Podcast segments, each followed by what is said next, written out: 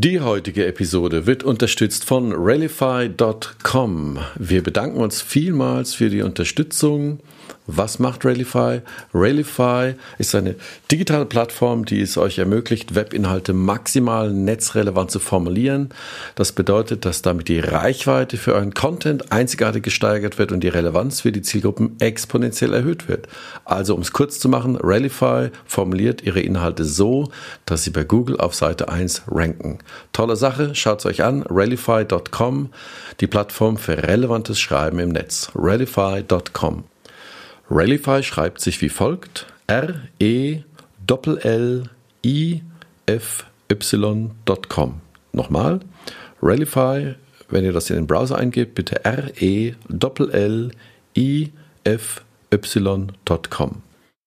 Einfach über die Webseite anmelden, Bezug nehmen auf Erde 5.0 und einen kostenlosen Trial vereinbaren. Viel Spaß damit und jetzt geht's los.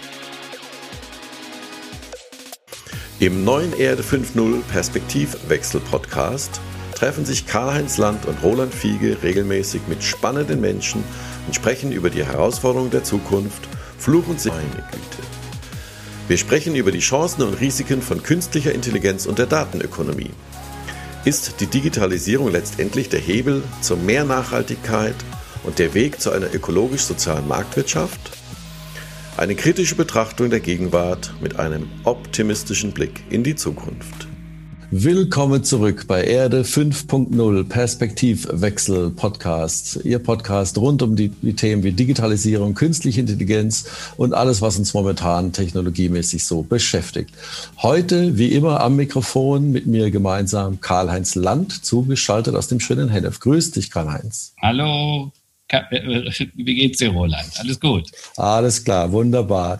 Und äh, neben Karl-Heinz haben wir heute einen Gast, ich würde mal sagen, einen sehr berühmten Gast, einen sehr einflussreichen Gast, äh, keine geringeren als Kai Diekmann. Einen wunderschönen guten Tag, Kai. Hallo.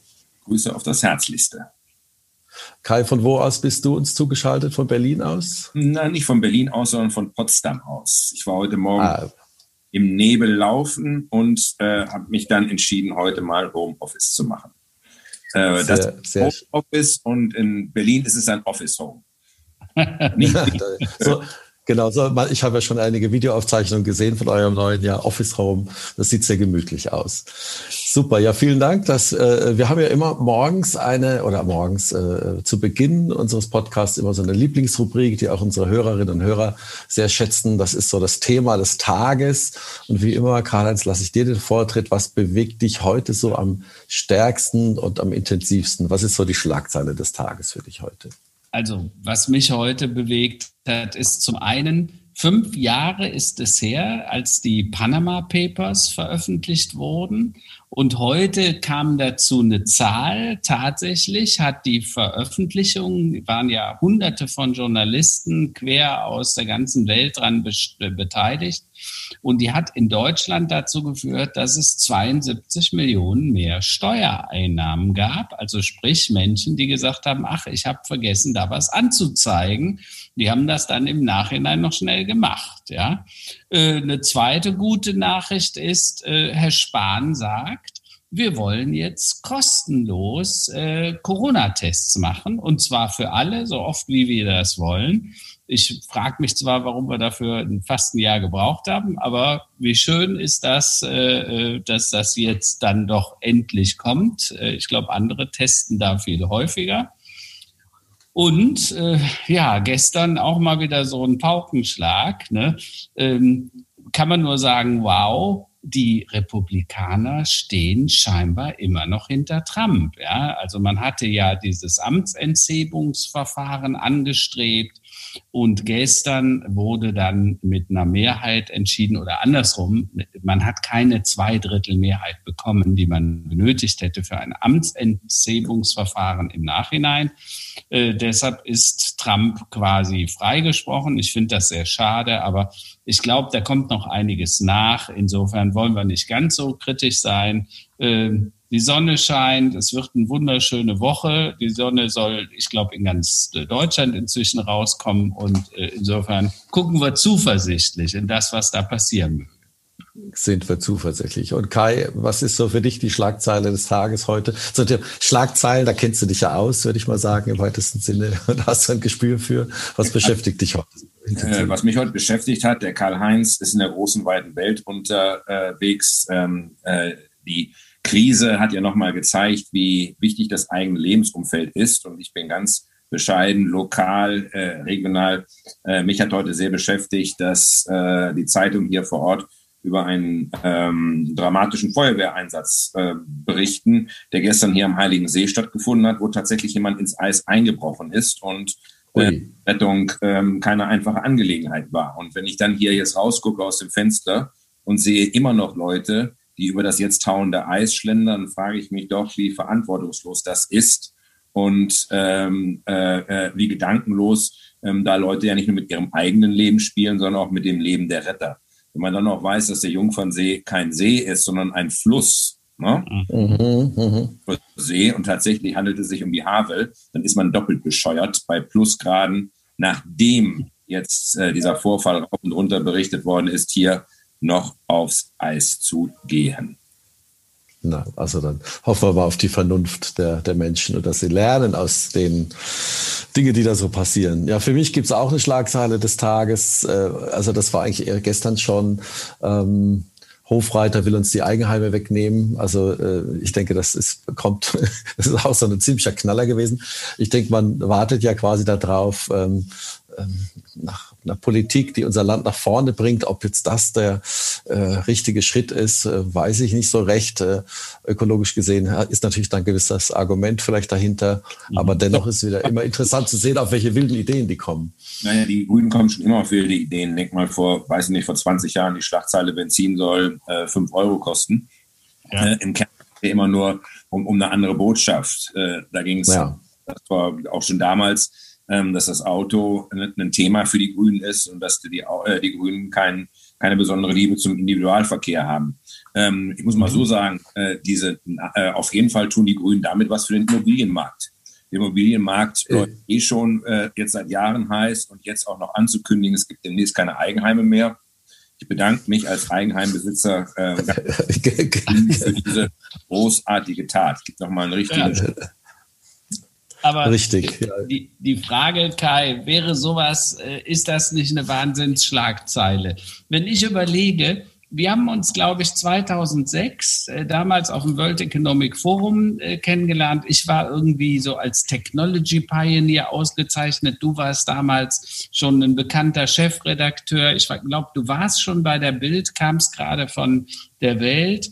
Ähm, und ähm, äh, ich war quasi Jungunternehmer und du warst äh, etablierter bei den Großen und hast äh, die Welt mit Schlagzeilen äh, äh, quasi beseelt. Ähm, und jetzt ist es, komme ich mir fast umgedreht vor. Jetzt bin ich hier irgendwie dieser Unternehmer-Opa, äh, und du bist der Jungunternehmer. Du hast dich nochmal entschieden, du hast ja vor drei Jahren äh, eine neue Firma, neues für dich, dich für ein neues Leben entschieden. Wir haben uns noch mal kurz in Kalifornien getroffen. Da habe ich euch in eurer Männer-WG damals besucht. Du kannst dich vielleicht noch daran erinnern. Und, äh, und wie ist denn das Jungunternehmerleben jetzt für dich? Ähm, das ist ein großes Geschenk. Und äh, tatsächlich, Karl-Heinz, man hat ja nur ein Leben.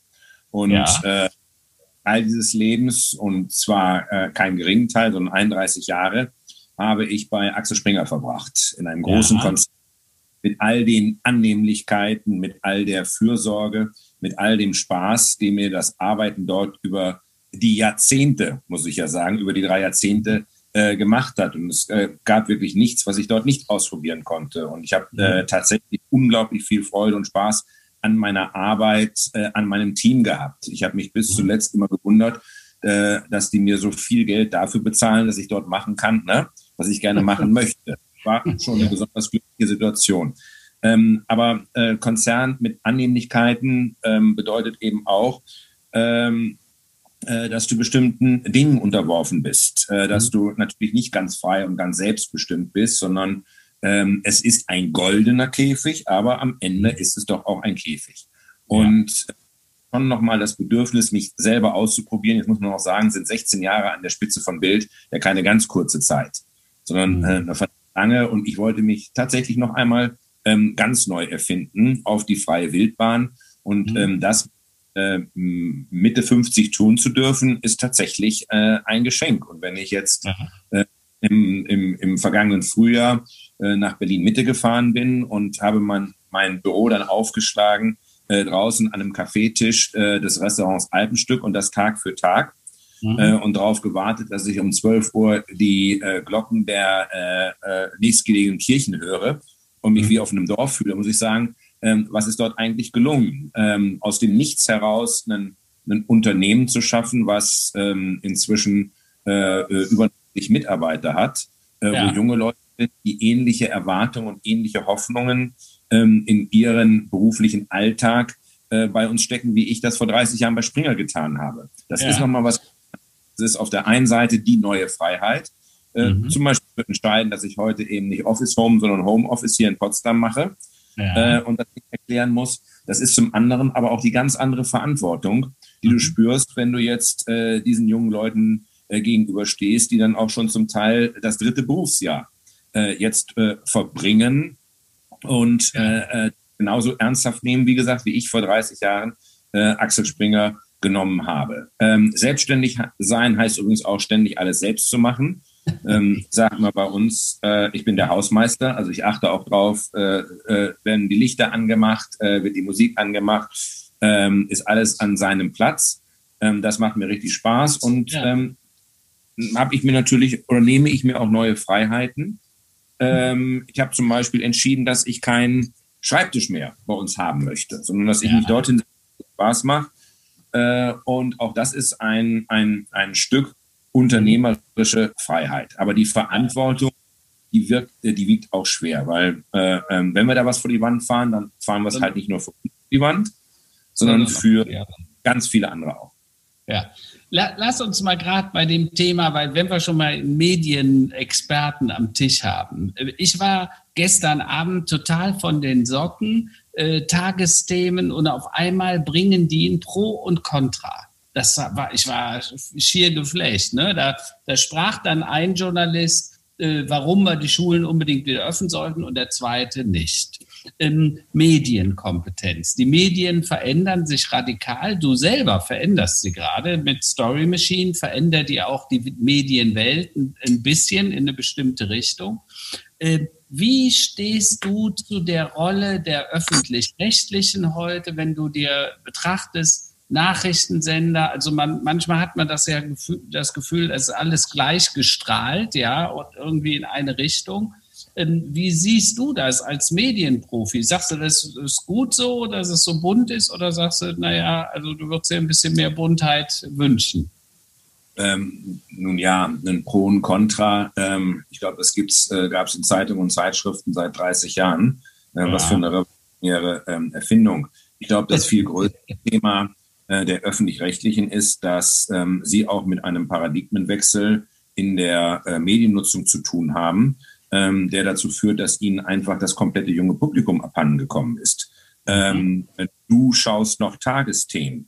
Das ja. tun die jungen Leute, ähm, aber mit Masse nicht mehr, lieber Karl-Heinz. Der meistgesehene deutsche Fernsehsender ist nach wie vor das ZDF. Der meistgesehene deutsche Fernsehsender. Der Anteil der Zuschauer unter 20 Jahren beträgt 0,8 Prozent. 0,8 mhm. Prozent, aber auch nur, wenn du Live-Fußball mit reinrechnest. Wenn du Live-Fußball mhm. rausrechnest, ist der Anteil der Zuschauer unter 20 nicht mehr zu messen. Der Anteil der Zuschauer unter 30 gerade mal drei Prozent. Da hat ein kompletter Strömungsabriss äh, stattgefunden mhm. in der Mediennutzung. Äh, ähm, äh, und das hat natürlich auch ganz viel mit der Digitalisierung der Medien zu tun. Ähm, ja einer Welt, in der ich äh, über Apple TV oder Netflix zu jedem Zeitpunkt, zu, an jedem Ort die Inhalte individualisiert anschauen kann, die mich interessieren, äh, in, in einer solchen Welt spielt lineares Fernsehen einfach keine Rolle mehr. Ja. Ich pflege immer die Geschichte meines 14-Jährigen zu erzählen, der mich irgendwann mal anrief, da war bei uns zu Hause das WLAN ausgefallen.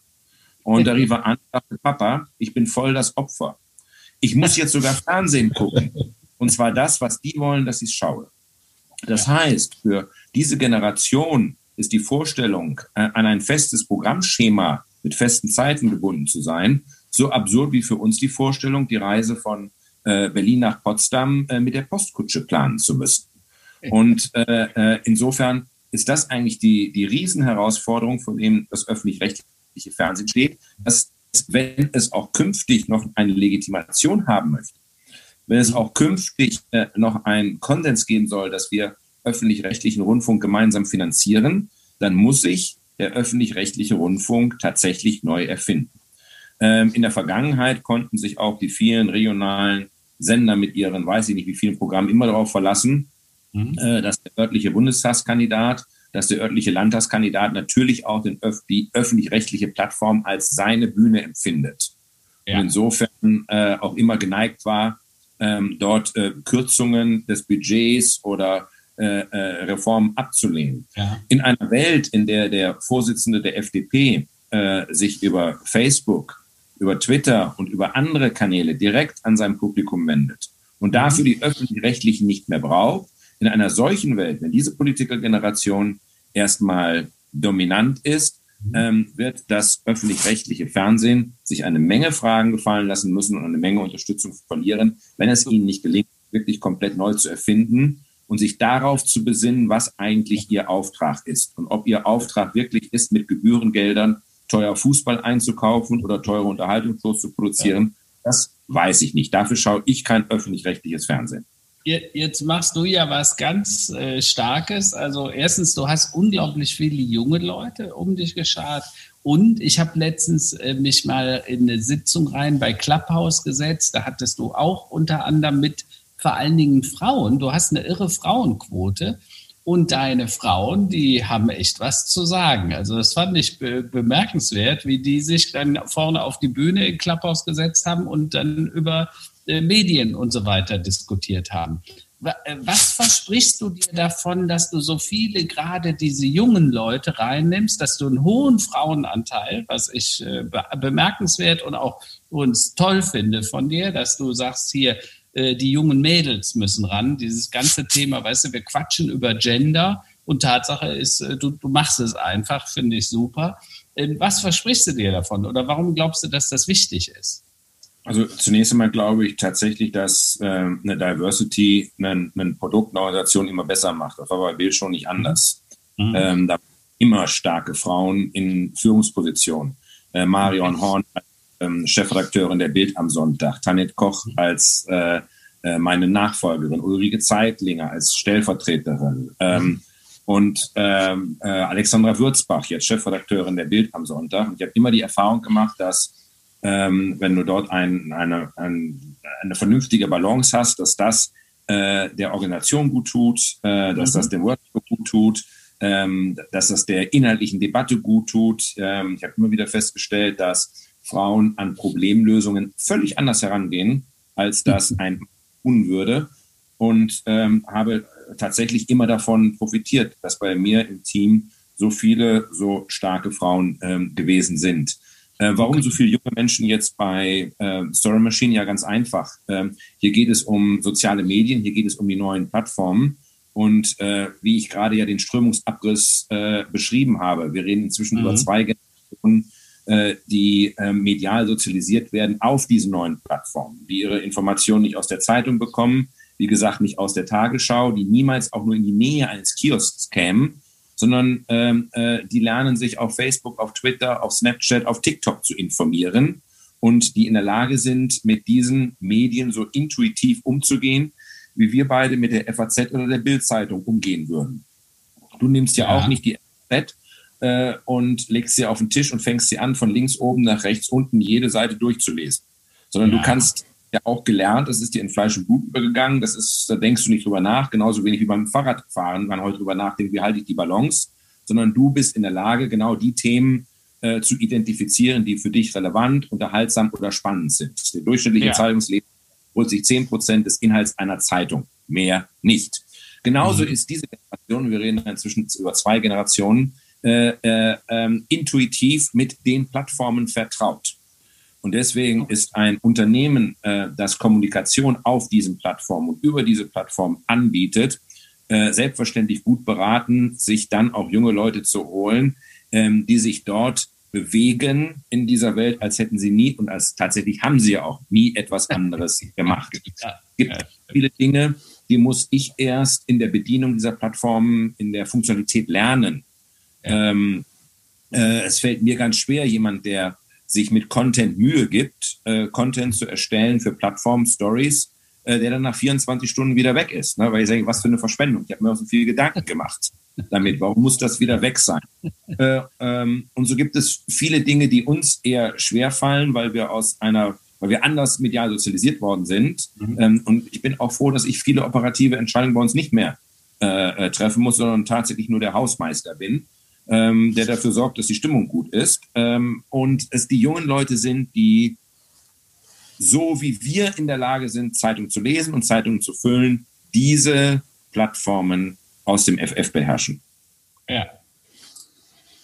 Ähm, Kai, ähm, wir hatten, äh, Karl-Heinz und ich im Vorfeld äh, besprochen, wir sind ja momentan durch Corona in so einer Zeit, wo Digitalisierung noch stärker forciert wird. Ähm, und viele Branchen sind ja quasi, machen jetzt gerade das durch oder werden das durchmachen, was die Musikindustrie vor 20 Jahren schon äh, oder 15 Jahren erlebt hat und was die Verlagsindustrie ja auch schon lange Zeit, wo die Verlagsindustrie sich ja schon lange mit rumschlägt. Mhm. Ihr wart ja, wenn ich das richtig sehe, 2012 2012, 2013 hattest du ja ganz bewusst den Move äh, Richtung Silicon Valley gemacht und dort quasi ja ein Praktikum zu machen, zu leben, zu spüren. Wenn du das so im Nachhinein nochmal Revue passieren lässt, was waren für dich die wichtigsten Erkenntnisse, die größten Unterschiede des Herangehens an Online-Medien, Medienumgang, Medienvermarktung und Geschäftsmodelle äh, zu dem, was in Deutschland war? Also, ähm, es klingt jetzt ein bisschen so wie ähm, Opa erzählt vom Krieg weil es jetzt mhm. auch schon ähm, wieder acht Jahre ähm, zurückliegt. Aber äh, die wichtigste Erkenntnis war vor allem, dass die digitale oder Digitalisierung viel schneller kommt und viel radikaler sein wird, als ähm, ich das zum Beispiel für unsere Branche vermutet habe.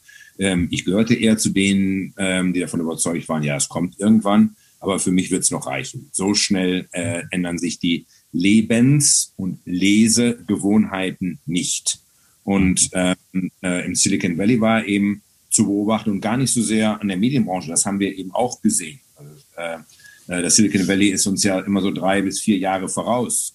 Ähm, aber an vielen Stellen im Alltag, an dem dort äh, und, und da funktioniert das Silicon Valley ja wie ein Zukunftslaboratorium. Also viele mhm. äh, ähm, Situationen konnten wir sehen, wo es bereits Anwendungen gab, die den Alltag verändern wie grundsätzlich und radikal sie den Alltag verändert haben. Ich erzähle immer das Beispiel, hatte meine amerikanische ähm, Assistentin gebeten, für meine Familie und mich, äh, meine Frau mit den vier Kindern war ja auch da, äh, einen Tisch bei unserem Lieblingsitaliener Freitagabend zu bestellen. Und ähm, sie guckte bei Open Table rein, äh, Restaurant Reservierungstool, gab es damals schon dort, bei uns noch nicht, mhm. und sagte, du, ist alles ausgebucht. Und daraufhin habe ich sie gebeten, den Wirt anzurufen und ihm zu sagen, it's the crazy German family with the many kids. Daraufhin hat sie mich angeguckt wie ein Auto, weil sie gar nicht verstanden hat, was ich eigentlich meine, dass man irgendwo anrufen soll und nach einem Tisch fragen soll, wenn doch Open Table zeigt, dass es dort nichts mehr gibt. Und das waren diese kleinen Momente, wo, wo, wo mir klar wurde, meine Güte, das ist radikal und es vor allem, es kommt viel schneller. Und dann natürlich auch zu sehen, wie äh, ähm, die, äh, zu viele amerikanische Publisher der Überzeugung waren, sie müssen äh, bis zum letzten Blutstropfen mit bedrucktem Papier Geld verdienen ja, und sind nicht bekloppt und stellen ihre Inhalte kostenlos ins Netz und damit zugelassen haben, dass sich äh, branchenfremde Anbieter über ihn etabliert haben, den digitalen Raum, den sie nicht besetzt haben, äh, äh, besetzt haben. Und deswegen gibt es ein Buzzfeed, deswegen gibt es einen Huffington Post und am Ende waren die meisten tot. Ja. Äh, und ja. das war der Moment, wo wir begriffen haben, dass wir Bild radikal neu erfinden müssen, wenn ja. wir Zukunft als Publisher, als Medium haben wollen. Äh, Kai, du sagst jetzt, du sprichst ja da Dinge an, äh, das Thema Medienkompetenz, den Umgang, der bei den jüngeren Leuten natürlich sehr natürlich ist. Bei uns ist er eher ja, angelernt, so wie du es sagst. Wir mussten uns da erstmal mit auseinandersetzen. Ähm, wenn ich jetzt äh, zurückdenke, ich habe im, im, im, im, Frühjahr ein Buch geschrieben, Stillstand als Beschleuniger. Covid-19 als notwendige schöpferische Zerstörung. Warum habe ich das gemacht? Weil ich festgestellt habe, der beste CDO vieler Mittelständler war Covid, ja. weil die haben sich mit dem Digitalen nie auseinandergesetzt und jetzt auf einmal mussten sie es, weil es gab entweder ein Zoom-Meeting oder gar kein Meeting. Es gab Homeoffice oder gar kein Office. Äh, es gab Arbeit äh, oder eben äh, die Leute mussten irgendwas erfinden und sich gucken, wie sie das über digitale, digitale Kanäle hinkriegten. Es wurde bargeldlos bezahlt oder bezahlt und es gibt unendlich viele Beispiele. Genau. Und jetzt ist die Frage an dich als Medienmann und Medien auch Macher. Ne? Du hast ja immer auch Medien gemacht. Wie ist das denn mit der Medienkompetenz A in deiner Industrie, also von der, Entschuldigung, etablierten, den sogenannten Verlagen, den, da, da kommen sie aber her, die haben ja alle mal gedruckt, geprintet sozusagen. Und das zweite, zweite ist dann, äh, wie ist das in Bezug auf die Konsumenten? Ne? Weil das hat ja auch was mit Demokratie, mit, mit Medienverständnis und mit den Ableitungen daraus zu tun? Ja, das sind große Fragen, die du da stellst. Ähm, fangen wir mal mit ähm, ersterem an. Es ist äh, natürlich immer schwer, ein Business, das scheinbar noch gut läuft, schneller zu beenden, weil man sich digitalisiert. Das mhm. heißt, diese Bereitschaft, sich selber zu kannibalisieren, die ist nicht sehr ausgeprägt, wenn du auf einem scheinbar noch erfolgreichen Geschäftsmodell sitzt. Und das ist natürlich ein Stück weit das Problem der Deutschland AG, dass die mhm. Auftragspapiere immer noch, äh, ich rede jetzt äh, äh, äh, pre-Covid, gefüllt sind von der Automobilindustrie ja. und ähm, das Bedrucken von Papier mit Nachrichten, um die über Nacht an unzählige äh, Kioske zu karren, um den Leuten nach Sonnenaufgang zu verkaufen, was gestern passiert ist, war über Jahrzehnte lang eine Lizenz zum Gelddrucken. Mhm. Sich davon zu verabschieden in eine unsichere digitale Zukunft, das ist natürlich ein schwerer Move. Insbesondere in einer Gesellschaft, die eben ähm, äh, eine falsche Demografie hat. Wir haben halt nicht die Tannenbaum-Demografie, sondern wir haben die V-Demografie. Das heißt, es gibt leider, lieber Karl-Heinz, zu viele von uns beiden. Äh, so viele Alte.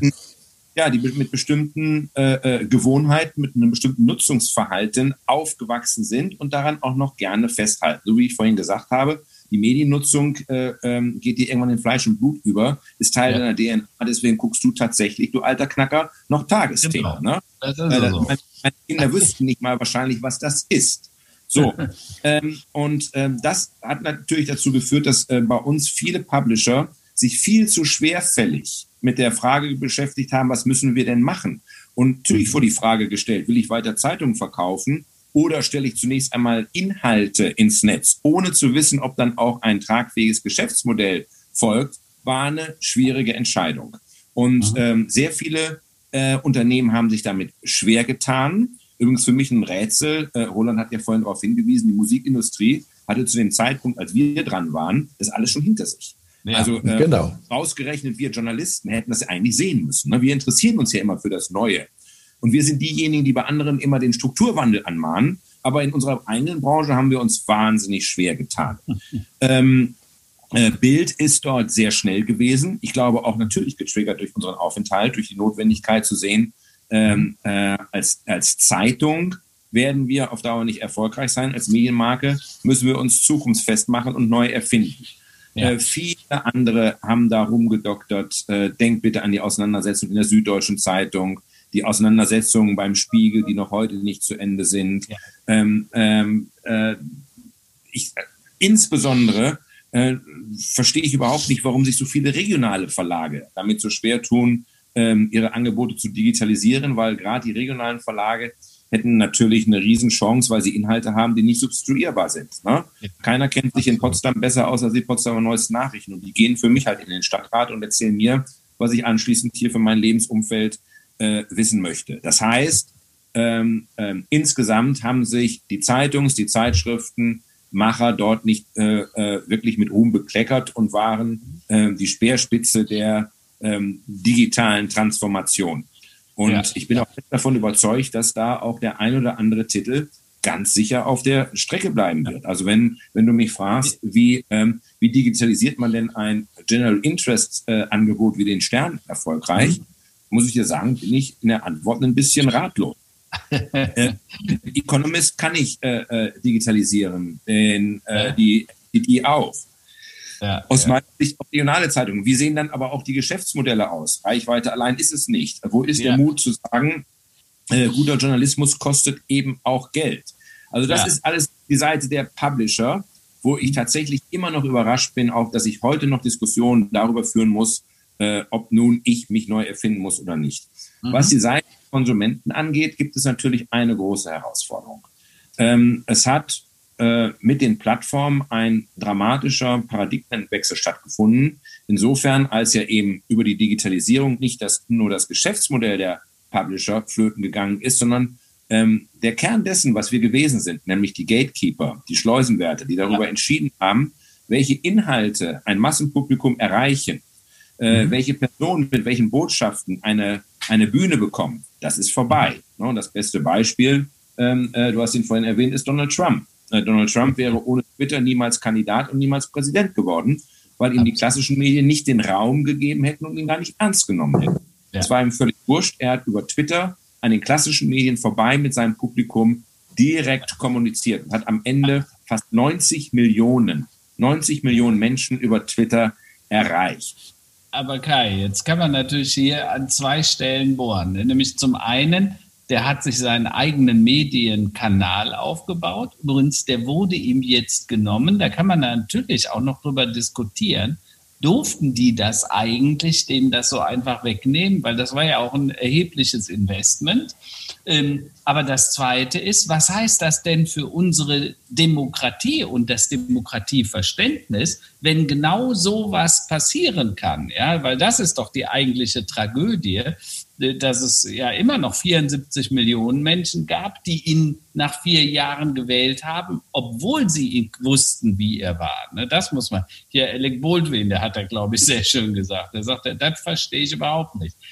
Und hat das was mit Bildung zu tun oder hat das was mit ähm, Opportunismus und, und Medienkompetenz, nämlich in dem Falle der Medienkompetenz von Herrn Trump zu tun? Also ähm, zunächst einmal, ob einem das gefällt oder nicht, Donald Trump ist ein hervorragender Kommunikator. Das hat er eben auch mhm. auf Twitter vorgeführt, wie er in der Lage war, abzulenken, Botschaften zu setzen und äh, tatsächlich Millionen Amerikaner hinter sich zu versammeln. Ja. Ähm, in dem Wissen, dass er nicht darauf angewiesen sein möchte, ob ihm, wie gesagt, CNN oder New York Times oder andere äh, die Bühne äh, äh, bieten. Ähm, mhm. Äh, kann man darüber diskutieren, dass sie ihn abgeschaltet haben? Nein, aus meiner Sicht kann man da gar nicht darüber diskutieren. Das ist ein absolutes No-Go.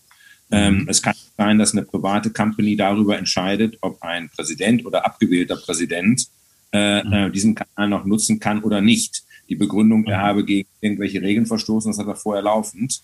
Ähm, ja. Und nur weil es möglicherweise aus der Sicht des einen oder anderen hier den richtigen getroffen hat, äh, mhm. bleibt der Beifall für diese Maßnahme trotzdem falsch. Ähm, mhm. Es zeigt, hier einen Regulierungsbedarf haben äh, ja. und dass hier äh, zu viele Macht in den Händen von Einzelnen konzentriert ist. Das ist ja. eine ganz andere Debatte, äh, die wir dann mal führen müssen über die Facebooks, die Amazons, äh, äh die Googles dieser, äh, ähm, dieser Welt, ja. Äh, wo ich auch der Meinung bin, ähm, dass natürlich im Hinblick auf eine Chancengleichheit wir da heute Probleme haben. Da, das, was du im Hinblick auf die Demokratie sehe ich noch an einer anderen Stelle problematisch. Äh, was ist die Aufgabe von Journalismus? Also wenn wir sagen, äh, es geht nicht nur darum, äh, die Leute zu unterhalten, mhm. Äh, äh, sie zu informieren, es geht vor allem darum, den Diskurs der Gesellschaft über sich selber zu organisieren. Indem ja. wir die Themen sprechen, wir sind die Fehlersucher, äh, die Themen ansprechen, mit denen sich eine Gesellschaft auseinandersetzen sollte, um sich darüber im Klaren zu sein, wie sie sich selber organisiert und wohin sie möchte. Ja. Ähm, selbst jemand, der nicht regelmäßig die FAZ äh, liest, äh, äh, die Tagesschau äh, guckt oder äh, den Deutschlandfunk hört, kann gar nicht vermeiden in der alten Welt, konnte er gar nicht vermeiden, doch trotzdem aus dem linken Auge mitzubekommen, was sind eigentlich die Themen, die im Moment diskutiert werden. In der Welt der sozialen Medien und wenn ich dort meine Informationen beziehe, äh, gibt es diese gemeinsamen Themen nicht mehr, weil äh, eben äh, Themen und Inhalte und Nachrichten nicht mehr kuratiert und gesetzt werden in einer Hierarchie, sondern alles äh, aufgrund des digitalen Fußabdruckes, den ich in dieser virtuellen Hinterla äh, Welt hinterlasse, personalisiert und individualisiert ist. Das heißt, die Informationen, die du bekommst, sind diametral andere als diejenigen, die ich bekomme.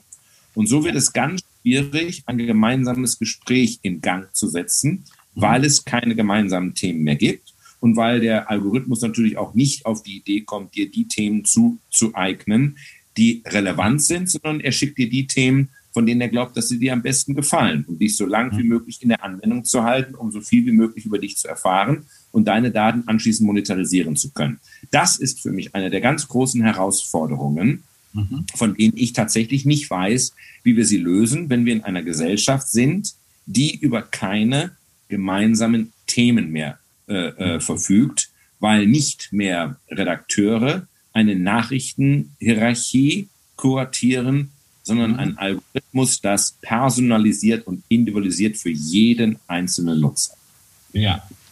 Die, die Frage, die man sich natürlich stellen muss, du bist jetzt 20, 30 Jahre in dieser Medienwelt zu Hause gewesen. Du siehst jetzt diese Umbrüche und du siehst vor allen Dingen, wie schnell die passieren. Also äh, ich habe gesagt, als Jules Verne äh, äh, das Buch 20.000 Meilen unter dem Meer 1872 geschrieben hat äh, und äh, zwei Jahre später äh, die Reise zum Mond. Da hat es noch 100 Jahre gedauert, bis wir auf dem Mond waren und bis wir das erste Mal mit dem U-Boot im Marianengraben waren. Warum? Weil die Technologie war nicht da. Wenn heute ein Elon Musk sagt, ich fliege zum Mars, dann ist er fünf, sechs Jahre später zumindest schon mal auf der ISS-Raumstation. Warum? Weil die Technologien sind heute ver, äh, verhandelbar und sie sind verfügbar.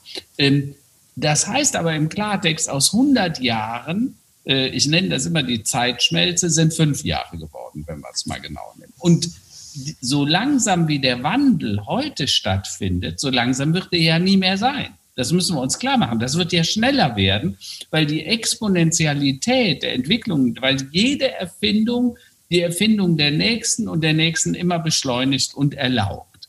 So, und das klar machen, das heißt, wir Menschen müssen uns daran gewöhnen, mit dieser Zeitschmelze umzugehen. Äh, und jetzt die Frage an dich als Medienmann, wie siehst du das denn in den Medien? Was brauchen wir denn, damit wir damit überhaupt noch Schritt halten können? Ähm, äh, tatsächlich äh, werden sich die äh, Kompetenzen ein, ein, Stück weit ändern ähm, müssen, weil ich eben auch in der Lage sein, ähm, die neuen Oberflächen zu bedienen. Mhm. Das war ja, wenn ich davon spreche, dass ich äh, ähm, die Bildzeitung neu erfunden habe, dann meine ich das im, in diesem Sinne neu erfunden, weil wir eben mhm. auch die gesamte Struktur und die Workflows geändert haben.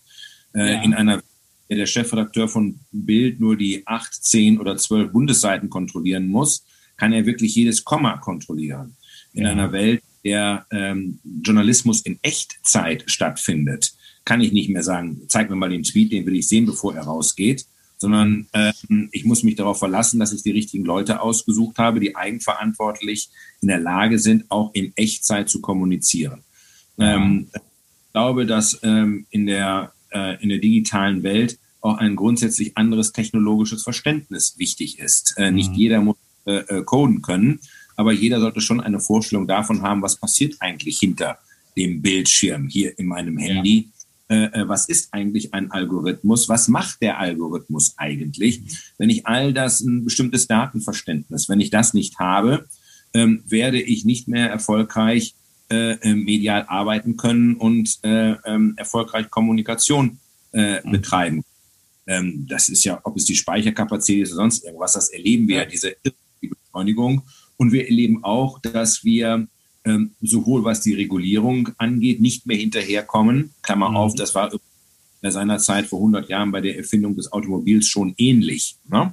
Yeah. Ähm, äh, bei den ersten Autos mussten Leute vorweglaufen und eine, eine, eine rote Tafel äh, tragen. Red Flag. Ja, um, um davor ähm, zu warnen. Ähm, es werden ja. heute äh, in Brüssel Verfahren verhandelt äh, gegen die Internetgiganten. Da geht es um, um Klagen und technologische Lösungen, die es gar nicht mehr gibt, die gar keine. Rolle mehr spielen. Ähm, das heißt, die, die technische, die technologische Entwicklung überholt alles, was an Versuchen da ist, das in irgendwelche äh, äh, Bahn zu lenken. Damit müssen wir leben. Es kommt noch etwas anderes hinzu. Ähm, äh, alles Lebendige ist immer analog. Mhm. Äh, und egal, äh, wie digital wir werden, wie digital wir zusammenleben, und wir müssen tatsächlich, ist ja die äh, die digitale Welt, die virtuelle Welt, die erste neue Welt, die wir wirklich erschaffen haben. Ja. Also äh, die, die, die, die Erfindung des Internets ist mehr als die Erfindung der Dampfmaschine, die Automatisierung und die Elektrifizierung zusammen. Weil wir zum ersten Mal eine wirkliche neue Welt geschaffen haben, in der die physikalischen äh, Gesetze der gelernten Welt nicht mehr gelten. Zeit mhm. spielt keine Rolle, Raum spielt keine Rolle mehr. Ich kann äh, eine Nachricht in einer Sekunde um die Welt jagen und am anderen Ende der Welt eine Wirkung erzielen. Mhm. Und äh, die ja. Kanzlerin ist immer dafür gescholten worden, ähm, dass sie das als Neuland äh, bezeichnet hat. Aber sie hat recht, Neuland. Kein Mensch weiß, wohin uns diese digitale Entwicklung führt. Und wir als analoge Wesen müssen erstmal lernen, uns in dieser digitalen Welt zu bewegen.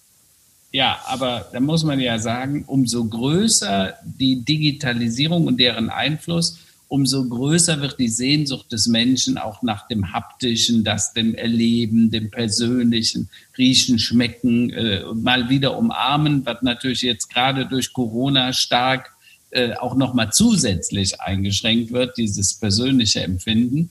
Ähm, ähm, ich, ich versuche immer zu sagen, wir Deutschen neigen eher dazu, so eine Repair-Ökonomie zu betreiben. Also wir reparieren lieber die Kohle, den Atomausstieg, die Automobilindustrie, Lufthansa, die Kreuzfahrtindustrie, die subventionieren wir. Die, die Lufthansa kriegt dann neun oder 14 Milliarden äh, zur Erhaltung der Arbeitsplätze. Die werden trotzdem weggehen. Also meine These ist, nach Corona wird die Lufthansa vermutlich noch ein Drittel der Arbeitsplätze haben und ein Drittel der Flieger, die sie am Anfang hatten, vielleicht, wenn wir Glück haben, die Hälfte. Ähm, die anderen werden verschwunden sein. Trotzdem werden sie 10 oder 15 Milliarden verbrannt haben. Die Frage ist, man könnte ja auch sagen, wir machen die neue Gründerzeit, wir geben 10 Milliarden, 40.000 äh, äh, Startups kriegen jeder 500.000 Euro für ihre Ideen. Was würdest du von sowas halten? Ähm, ich glaube, ähm, da gilt, und ich bin froh, dass ich im Moment nicht in der Politik sein muss, weil ja? ähm, Kohl hat immer gesagt, wenn er hinterher angesprochen wurde, da ist doch was falsch gelaufen, habt das so gemacht, kriegt er immer zu sagen, bei der nächsten Wiedervereinigung machen wir alles anders äh, und alles besser. Ähm, äh, die Pandemie äh, äh, als, als Weltereignis ähm, ja. ist etwas, auf das kein Land in dieser Form äh, vorbereitet gewesen ist und äh, insbesondere eine parlamentarische Demokratie, die dann auch noch föderal organisiert ist, ähm, hat natürlich in der Bewältigung einer solchen Krise ganz andere Herausforderungen als beispielsweise ein autokratisches System wie in China, wo einfach Dinge angeordnet werden. Und ich bin froh, ehrlicherweise, bei allen Nachteilen, dass ich ähm, hier lebe und nicht in China, ja. äh, in einem demokratischen System äh, leben muss. Ähm, natürlich ist die, die Sorge vollkommen richtig. Also die Pandemie ist natürlich, und du hast es vorhin richtig gesagt, äh, ist ein Katalysator. Bestimmte Entwicklungen, ähm, die mit der Digitalisierung eh eingetreten wären, werden jetzt beschleunigt. Und bei uns gibt es einfach bestimmte Entwicklungen, die aufgehalten werden, wieder durch unsere Demografie. Ne? Mhm. Weil, ich komme zurück, äh, es gibt zu viel von unserer Sorte, die einfach gerne noch irgendwo äh, einkaufen gehen, in den Laden gehen. Ne? Äh, meine Kinder kämen wahrscheinlich nicht mehr auf die Idee, sondern bestellen alles. Ja. insofern gibt es eine Reihe von Geschäftsmodellen, die scheinbar noch nicht unter Wasser sind, die aber jetzt durch die Krise unter Wasser gedrückt werden. Und natürlich äh, wäre es völlig falsch, äh, wenn äh, an dieser Stelle die Politik versucht, mit Steuergeldern Geschäftsmodelle zu verlängern, die nicht zu verlängern sind. Das ist grundsätzlich falsch. Und insofern hoffe ich natürlich auch, ähm, dass äh, die, die Pandemie, dass äh, äh, Covid verstanden wird ähm, als eine Zäsur, die es eben dann auch ermöglicht, an ganz vielen Stellen Neues auszuprobieren und auch in Neues zu investieren. Und mein Eindruck ist schon, ähm, dass da im Moment ja auch tatsächlich, und du hast es ja vorhin gesagt, ähm, eine Menge passiert. Also kein Mensch hätte den Deutschen zugetraut, ähm, dass sie äh, sich wirklich von ihrem Bargeld abwenden. Und schau mal, ähm, wie schnell das am Ende äh, passiert ist. Ähm, trotzdem, du hast vollkommen recht, der Mensch bleibt, alles Lebendiges analog. Und ich muss, äh, finde immer ein ganz schönes Beispiel, das war die Quarzuhr, die, glaube ich, in den 70er oder 80er Jahren auf einmal auf den Markt kam. Und äh, aber am Ende ja nicht der Riesenerfolg geworden ist. Am Ende haben wir doch alles wieder Wecker mit irgendwelchen ja. Zeigern. Ja, Warum? Ja. Das Quarz zeigt am Ende nur den Zeitpunkt an aber die Uhr zeigt mir den Zeitraum an. Und äh, wir als analoge Menschen, wir brauchen diesen Zeitraum. Und äh, äh, an dieser Stelle wird es immer einen Widerspruch geben. Das ist das Gleiche. Wir leben in einer globalisierten Welt, die immer unübersichtlicher wird. Also wird das, was um mich herum passiert, überproportional wichtig im gleichen Kontext. Und diesen Widerspruch haben wir natürlich auch in der rasenden Digitalisierung unserer Lebensverhältnisse im Widerspruch zu den analogen Bedürfnissen äh, des einzelnen Menschen. Ich glaube auch, ja. dass Haptik äh, eine ganz, äh, und du siehst es übrigens an vielen, vielen, vielen Beispielen, ähm, wenn du, also früher als Menschen noch in Fußballstadien gegangen sind, 40.000, und du hast immer die Blitze der Kameras gesehen. Ne, das sind ja. ja keine Fotos, die einen anschließenden dokumentarischen Wert haben sollen im Hinblick auf das Spiel, sondern die nur individualisiert dokumentieren, ich war da. Ich hatte ein individuelles, besonderes Erlebnis. Und ich ja. glaube, das Bedürfnis des Menschen, ne, äh, äh, da könnten wir jetzt lange drüber reden, ich glaube, anthropologisch ähm, hinkt natürlich die Evolution der, der Digitalisierung dramatisch hinterher. Klammer auf, deswegen ähm, bin ich ja auch so skeptisch, was das Homeoffice angeht. Der Homo sapiens ähm, ist vor 300.000 Jahren nicht zur erfolgreichsten Spezies auf diesem Planeten geworden, weil er in der Höhle sitzen geblieben ist, sondern weil er rausgegangen ist und sich in Gruppen organisiert hat. Und das unterscheidet ja. uns tatsächlich von allen anderen äh, Spezies ja. auf diesem Planeten. Ne? Bienen und Ameisen sind zwar in der Lage, sich in Gruppen zu organisieren, aber wenn denen die Königin stinkt, können sie nicht stürzen und neue wählen. Ähm, ja. Die großen Säuger sind nicht in der Lage, sich arbeitsteilig in Gruppen zu organisieren. Das konnte nur der Mensch. Aber wir sind eben aus den Höhlen rausgegangen, sind ja. nicht hocken geblieben. Das macht uns erfolgreich und deswegen sehe ich eben auch, eines der großen Downsides dieser Pandemie ja. ist tatsächlich äh, die Vereinzelung. Ja. Das ist ja ein, eigentlich schon ein wunderschöner Abschluss. Karl-Heinz, hattest du noch ein Thema, was wir noch nicht äh, behandelt haben? Nee, also wir könnten wahrscheinlich mit dem Kai noch 100 Jahre diskutieren und sprechen. Also ich, ich hatte auch, mir ja. eigentlich fest vorgenommen, wir reden noch mal über das Thema der sozialen Medien, aber wir haben schon so vieles angesprochen. Ähm, ähm, mir ist immer eins wichtig bei dieser ganzen Geschichte und du hast selber äh, Kinder, äh, die auch noch relativ jung sind, Kai äh, ich habe einen Enkel, der wird äh, diese Woche 13 und ähm, äh, das Thema der Bildung. Ich sage halt, es hat scheinbar überall eine Beschleunigung gegeben, aber nicht in der Bildung. Und das ist schlimm. Also das, das spüren die Kinder tatsächlich physisch, das spüren die dadurch, dass wir vollkommen unvorbereitet sind. Und ich stelle mir immer die Frage, wenn man eins den Verantwortlichen vorwürfen könnte, dann ist das, warum hat sich in zwölf Monaten da so weh oder in zehn, elf Monaten so wenig getan, wenn es um Schule geht, um Bildung. Und ich glaube, da ist der Föderalismus ganz wichtig. In, in der Kultur gilt das Gleiche. Ich glaube, in, in der Bildung und in der Kultur müssen wir da über neue Dinge nachdenken. Äh, ähm, und, aber das würde heute, glaube ich, zu weit führen. Deshalb äh, sind wir eigentlich durch aus meiner Sicht. Ja, da, da, ähm, die wenigsten Museen sind in der Woche so überfüllt ne? und auch die wenigsten Kirchen, ähm, dass man da Abstandsregeln einführen müsste. Aber wie gesagt, es geht in dieser Krise auch nicht darum, eine Gerechtigkeit herzustellen, sondern äh, du musst sehr holzschnittsartig Dinge tun. Ähm, äh, tatsächlich muss man wirklich sagen, sind vom ersten Lockdown zum zweiten Lockdown hätte man sich gewünscht, dass in den Schulen etwas passiert. Wobei auch dort gilt, es gibt nicht die Schulen, sondern äh, sehr unterschiedlich. Wir haben vier Kinder, auf vier verschiedenen Schulen.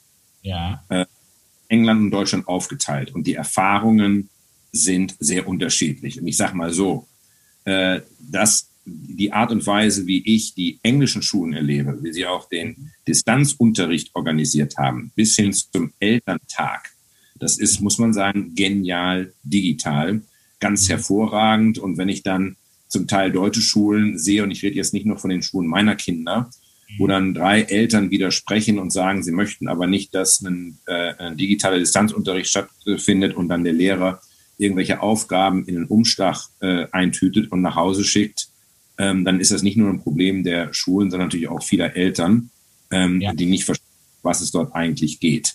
Ähm, ja. äh, digitaler Unterricht kann eine Menge ersetzen.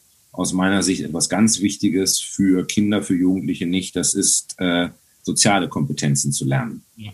Und äh, das, das ist eigentlich das, wo ich mir die größten Sorgen mache, dass an dieser Stelle äh, auch etwas äh, verloren geht. ich sag mal, Inhalte, dann ist halt ein Jahr verloren. Aber ja. Äh, ja. Ähm, sich in der Gruppe zu verhalten, sich in der Gruppe zu behaupten, sich in der Gruppe zurückzunehmen, ähm, das ist schon etwas, was äh, wir eben dann auch in dieser Form zu Hause nicht bieten können.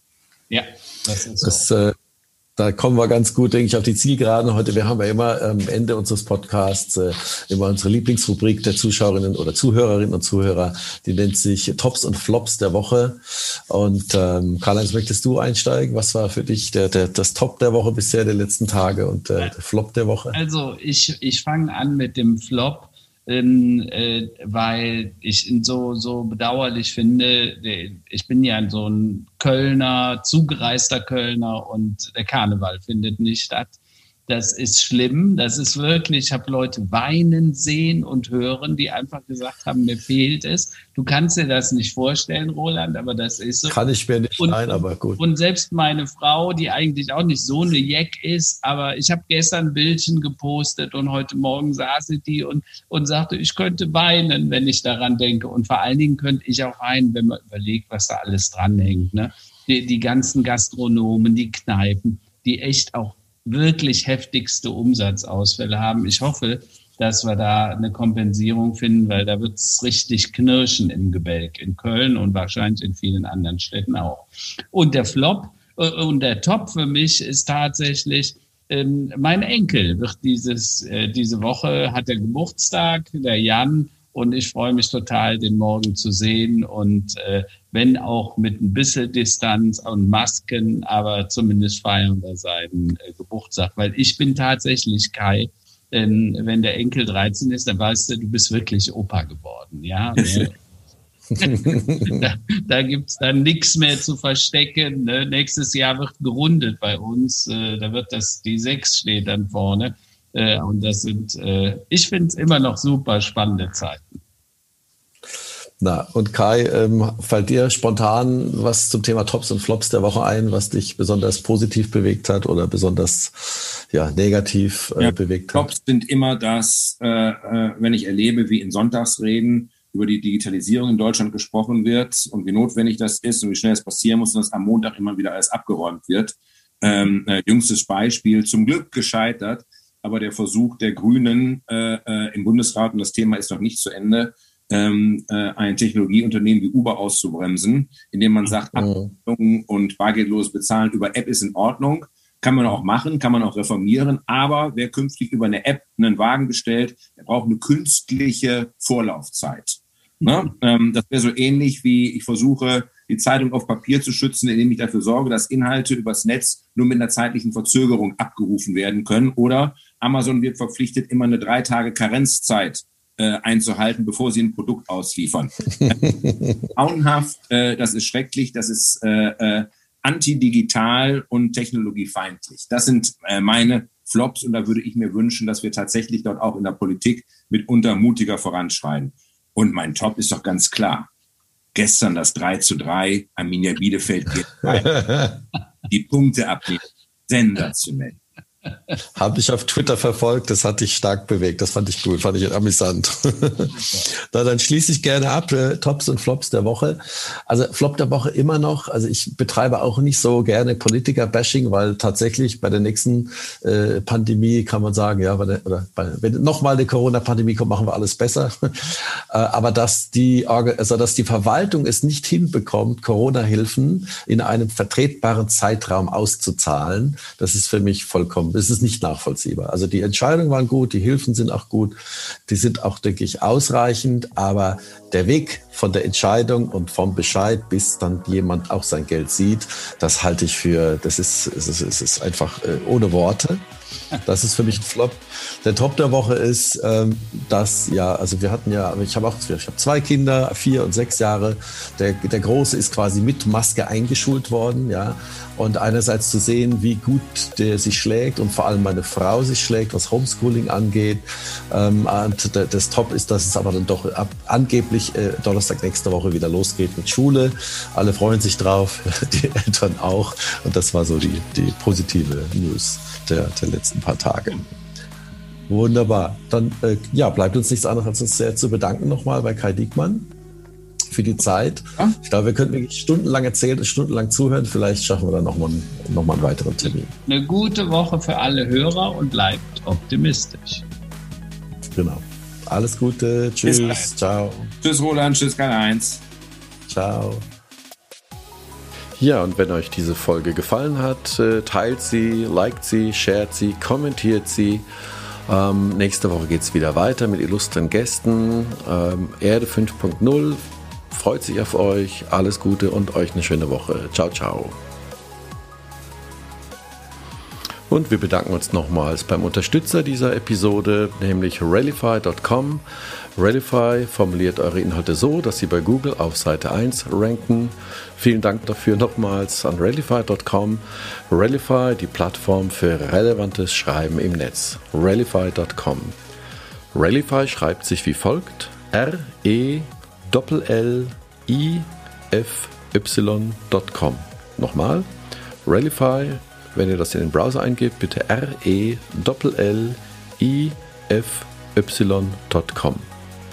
Einfach über die Webseite anmelden, Bezug nehmen auf Erde 5.0 und einen kostenlosen Trial vereinbaren. Viel Spaß damit!